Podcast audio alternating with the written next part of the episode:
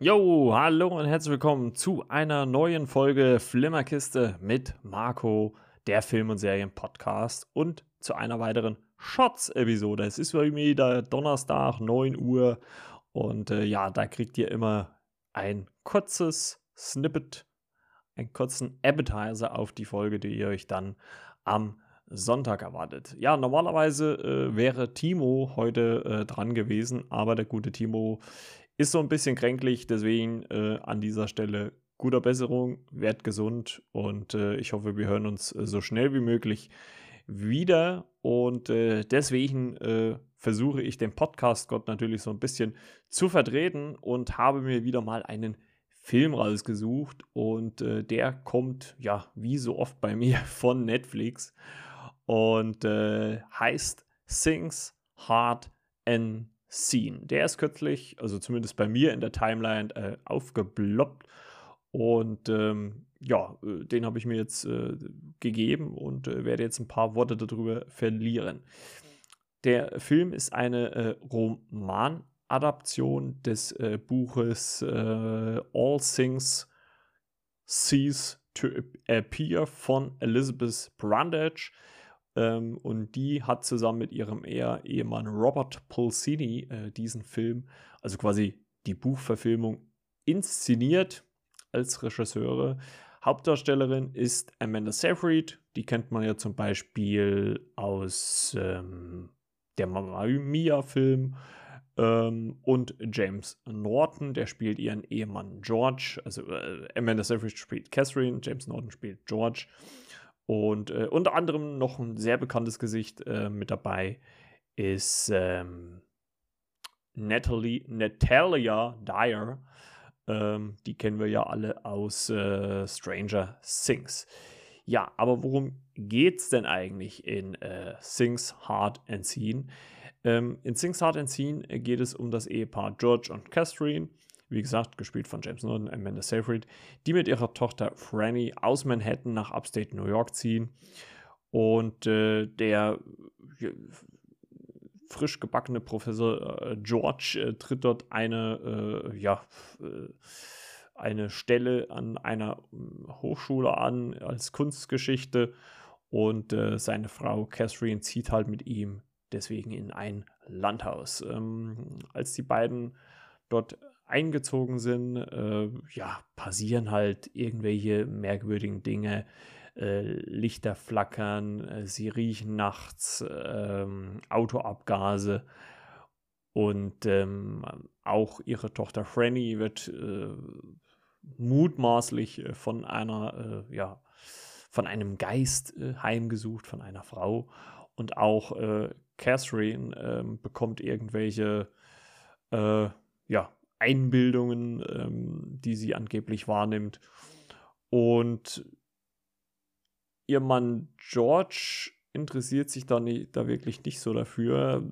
Der hat nämlich noch so ein bisschen eine eigene Agenda, denn er lernt eine äh, äh, Schülerin kennen und äh, ja, die beiden kommen sich näher.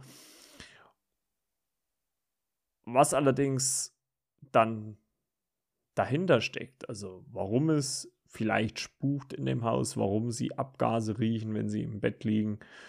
Was es mit dieser geisterhaften Figur auf sich hat, das werde ich natürlich jetzt nicht spoilern, deswegen werde ich von der Geschichte jetzt gar nicht viel mehr erzählen.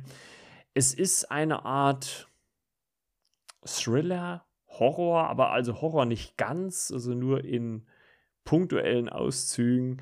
Es ist eher ein Drama, Thriller, sowas in der Richtung weil halt auch die Beziehung zwischen Catherine und George halt wirklich eine große Rolle spielt und die auch ziemlich prominent ähm, äh, in den Vordergrund gestellt wird und wie, ja, wie schwer oder, oder wie, wie soll man das sagen, wie zerpflückt äh, diese, diese Beziehung ist, also wie nicht funktional ist. Also man merkt wirklich im Laufe des Films, wie die beiden sich immer weiter voneinander entfernen ähm, bis hin zu dem Moment, ähm, wo äh, Catherine ähm, George verlassen tut oder möchte. Und ähm, ja, und der Weg dahin wird uns halt aufgezeigt. Ähm, ich muss sagen, dass ich das alles ziemlich solide fand. Also die Schauspieler fand ich, machen einen recht äh, soliden äh, Job. Ähm, ist jetzt nichts, keine herausragende Performance, würde ich sagen, aber grundsolide. Also äh, da, da, in der Produktion ist für mich keiner der Schauspieler abgestunken. Es hat jetzt auch keiner irrsinnig herausgestochen. Von der Inszenierung her muss ich sagen, war es eigentlich ganz lapidar gesagt grundsolide. Also es war jetzt nichts, was mich vom Hocker gehauen hat. Also ich glaube, wenn man schon einige Thriller oder sowas gesehen hat, dann ähm, ja, dann weiß man so ungefähr, was einen hier erwartet.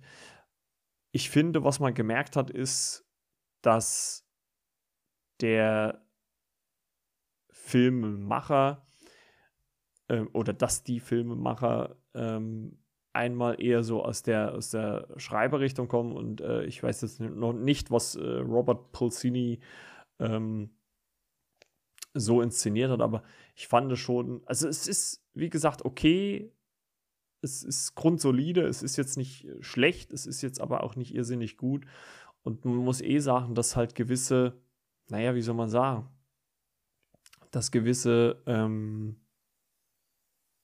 ähm, ähm, wie soll man das sagen, gewisse äh, Probleme auftreten, wenn man halt einen, ein Buchband äh, verfilmt. Und ähm, genau das, äh, finde ich, spiegelt sich halt auch in dem Film so ein bisschen wieder. Nichtsdestotrotz fand ich bis auf gewisse Teile so im, im, in der Mitte des Films den Film eigentlich ganz unterhaltsam. Er hätte meiner, meines Erachtens nach etwas kürzer sein können. Ähm, geht, glaube ich, knapp über zwei Stunden. Also ich sag mal, Viertelstunde, 20 Minuten weniger hätten dem Film auch gut getan. Ähm, für mich trotzdem auch der besagten Schwächen eine kleine Empfehlung wert. Wer auch äh, Horror, Thriller, also Horror wirklich nur ganz am Rande, aber wer, wer auf Thriller, Drama und ein bisschen Horror steht, macht, glaube ich, äh, hier nicht allzu viel verkehrt. Und äh, deswegen von mir eine kleine Empfehlung. Ja, ich würde sagen, bewertungstechnisch genau die goldene Mitte, zweieinhalb von fünf. Wie gesagt, nicht zu schlecht, nicht richtig gut, genau solides Mittelmaß. Also macht ihr damit eigentlich gar nicht so viel verkehrt. Und wer halt Netflix hat, hat das ja sowieso im Abo. Also guckt doch mal dort rein. Ja, das soll es schon wieder gewesen sein für diese Shots-Episode für diese Woche. Ich hoffe, nächste Woche ähm, bekommen dann René oder Timo wieder ihre Chance. Schauen wir mal. Und ansonsten hören wir uns am Sonntag wieder, 12 Uhr, die neue Folge. Lasst euch äh, überrascht sein, was ihr da so zu hören bekommt. Und äh, ansonsten äh, bleibt gesund, genießt das äh, Wetter, auch wenn es momentan noch ein bisschen bad ist. Und äh, wir hören uns dann am Sonntag wieder. Bis dann, ciao, ciao, euer Marco.